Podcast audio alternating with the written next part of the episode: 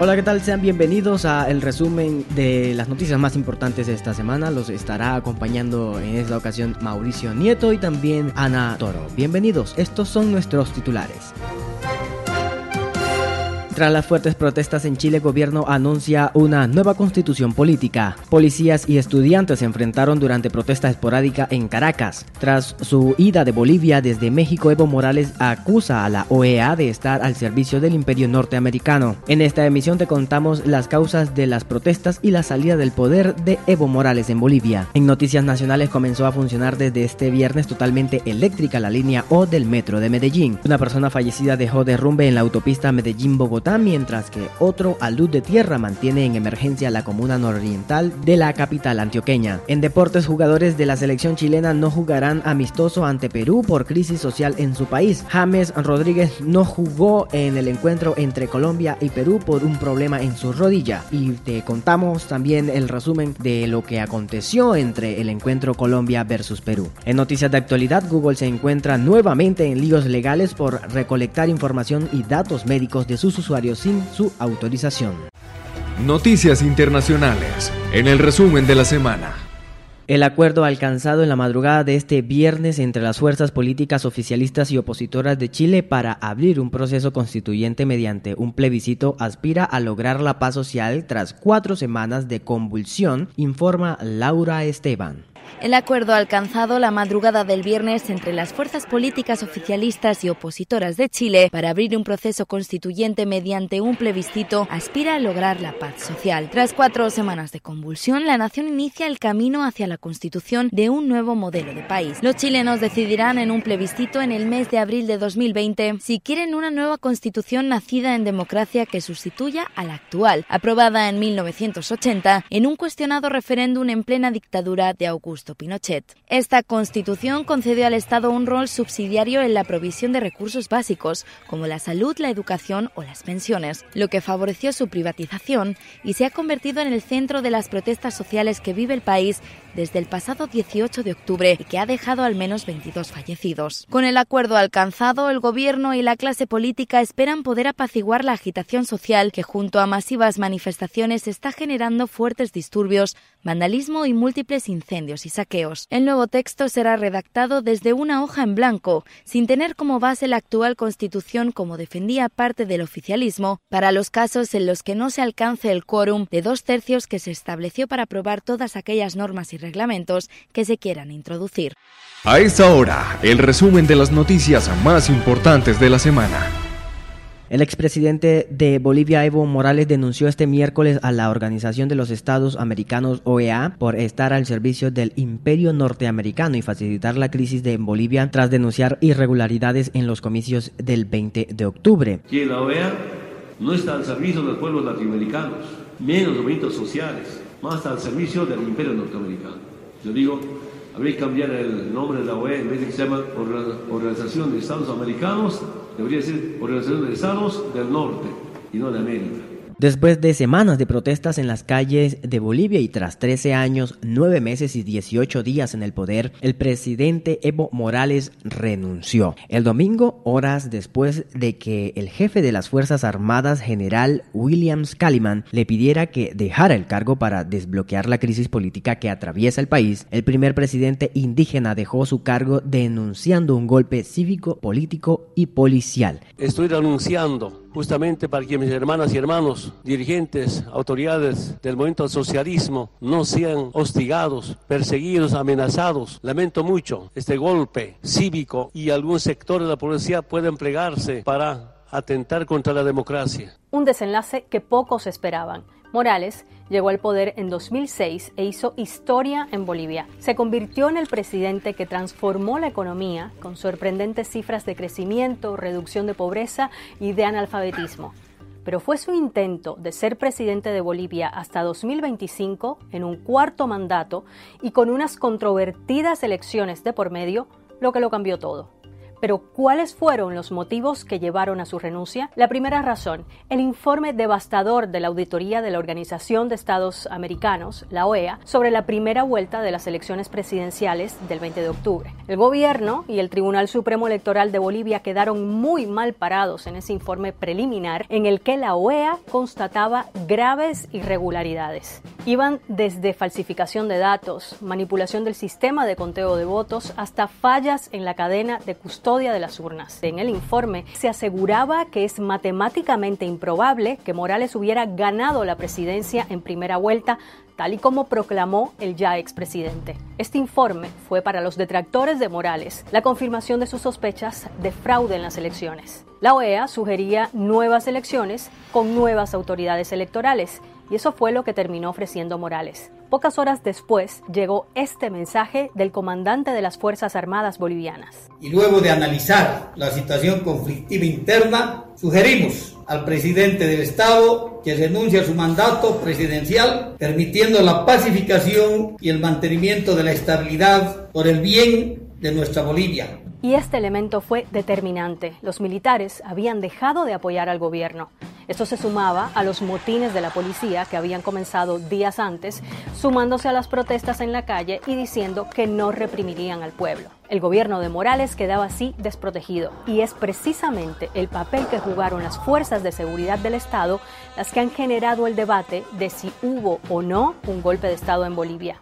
El presidente de Estados Unidos, Donald Trump, y el de Brasil, Jair Bolsonaro, también celebraron la salida de Morales. Pero la caída de Evo Morales no se hubiera producido sin la presión de las calles, que fue sostenida durante tres semanas. Las protestas comenzaron el mismo día de las elecciones, cuando ocurrió esa polémica suspensión del conteo de votos, justo cuando todo apuntaba a una segunda vuelta entre Morales y el opositor Carlos Mesa. Cuando se reanudó el conteo, había cambiado esa tendencia y se proclamó a Morales vencedor en primera vuelta.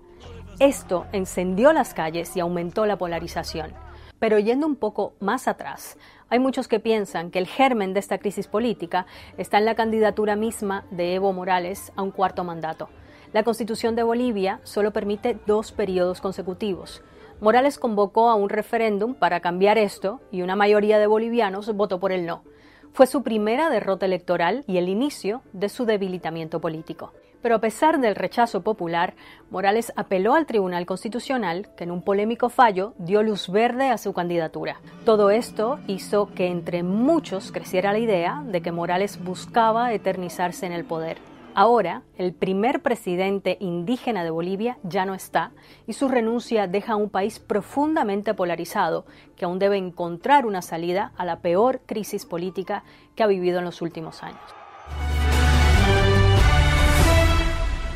La policía usó este jueves gases pimienta y lacrimógenos para impedir una marcha de estudiantes universitarios en la capital venezolana, lo que ha desatado enfrentamientos en las inmediaciones de la Universidad Central de Venezuela. Ania Hidalgo Vargas con la información. Durante un acto con estudiantes dentro de la Universidad Central de Venezuela en Caracas, el jefe del Parlamento, Juan Guaidó, reconocido como presidente encargado de Venezuela por casi 60 naciones, llamó este jueves a protestar de forma sostenida desde el sábado, cuando está prevista una gran manifestación antigubernamental para romper con la falsa normalidad del país. Por miedo, nuevamente, reprimen, quiero decirles algo, no será la primera vez para nosotros, no será la primera vez para ninguno de nosotros, que sí nos hemos mantenido en la calle una y otra vez. Pero lo que sí les puedo garantizar es algo, no será la última vez que insistamos, que resistamos, que volvamos a la calle hasta lograrlo. Luego de estas declaraciones, decenas de jóvenes caminaron con flores blancas en las manos hasta el lugar donde un grupo de funcionarios de la Policía Nacional Bolivariana bloqueó la vía e impidió la continuidad de esta movilización, que contó en los primeros minutos con la presencia del líder opositor Juan Guaidó. Los manifestantes intentaron persuadir a los agentes de la PNB y de la Guardia Nacional Bolivariana para que les permitieran continuar la movilización, pero fueron disuadidos con gas pimienta. La marcha estudiantil pretendía acercarse a la principal autopista de Caracas, un lugar donde se han registrado numerosas protestas contra el chavismo gobernante en los últimos años y donde han muerto decenas de manifestantes en esos conflictos. Noticias nacionales en el resumen de la semana. ¿Qué tal? Un saludo para todos los que a esta hora nos escuchan. Qué bueno estar con ustedes en esta emisión del resumen de la semana con todos los hechos noticiosos que usted no se debió perder en los últimos días. Y en información del departamento de Antioquia y de la ciudad de Medellín les cuento que luego del deslizamiento registrado esta semana en la autopista Medellín-Bogotá, más exactamente en el sector conocido como Leticia, esto en jurisdicción del municipio de San Luis, Unidades del DAPART Antioquia, la Defensa Civil y los cuerpos de bomberos de diferentes municipios del departamento comenzaron las labores de rescate en esta zona. El capitán René Bolívar del DAPART Antioquia confirmó que los organismos de socorro hallaron el cuerpo sin vida de uno de los conductores de un tractocamión que pertenecía a la cementera Argos y que se desplazaba a la planta de esta compañía en el Magdalena Medio. Las labores de rescate incluyeron maquinaria de precisión y la entrada en terreno de unidades caninas quienes facilitaron el hallazgo del cuerpo del hombre que quedó atrapado entre los escombros. Por su parte, la empresa lamentó en un comunicado el fallecimiento de este conductor, quien se desplazaba por esta zona al momento del deslizamiento. Por el momento, las autoridades confirmaron que debido a la magnitud del derrumbe, la vía puede permanecer cerrada durante varios días. Y en más información, otro deslizamiento de tierra se registró el pasado jueves en la comuna nororiental de Medellín. La emergencia fue atendida por unidades de la policía, personal de la Secretaría de Infraestructura, Defensa Civil, bomberos y equipo técnico y social del DAGRET. La comunidad en conjunto con los organismos de socorro comenzó con la remoción del material. Sin embargo, fueron evacuadas todas las personas para darle paso a maquinaria amarilla y así avanzar en esta labor. Según detallaron las autoridades, no se registraron víctimas mortales en este deslizamiento ni viviendas afectadas por el movimiento de tierra. Por ahora, las casas aledañas al lugar de la emergencia fueron evacuadas preventivamente mientras avanza la remoción de los cerca de 450 metros cúbicos de tierra que cayeron a la vía pública. Por ahora, las autoridades presumen que este deslizamiento se debe a una sobresaturación de aguas en la ladera en este sector de la ciudad de Medellín. Y por el momento esa es toda la información que tenemos desde el departamento de Antioquia. Sigan ustedes con más. Informó para ustedes Santiago Loaiza. Muchas gracias Santiago por brindarnos toda esa valiosa información desde el departamento de Antioquia. A una semana de cumplirse el denominado paro nacional, se siguen sumando sectores, por lo que promete ser una de las protestas sociales con mayor participación en los últimos tiempos. Los sectores que lideran esta protesta convocan desde el pasado mes de octubre son la Confederación General de Trabajadores, la Confederación de Trabajadores de Colombia y las centrales obreras, además de diferentes movimientos estudiantiles, organizaciones sindicales, sociales y políticas. En total son 10 razones principales las que conforman la base para el llamado paro. Sin embargo, hechos ocurridos en el país en las últimas semanas, como el asesinato de indígenas en el departamento de Cauca y el bombardeo de las fuerzas militares a un campamento de las disidencias de las FARC, en el que murieron por lo menos 18 menores de edad, aumentaron la convocatoria. Noticias deportivas en el resumen de la semana. James volvió a lesionarse con la selección colombiana. El volante colombiano sufrió una lesión en su rodilla izquierda. Por esto no jugó el pasado viernes 15 de noviembre en la selección colombiana contra Perú, informó la Federación Colombiana de Fútbol en un comunicado. En las próximas horas se realizará el estudio por imágenes detallado para la confirmación del diagnóstico definitivo, el cual será compartido con su club. De hecho, Carlos Queiroz en la rueda de prensa previa apuntó entre líneas que James estaba en buenas condiciones y fue prudente al hablar de los manejos internos del Real Madrid con respecto a la salud del futbolista. A esta hora, el resumen de las noticias más importantes de la semana.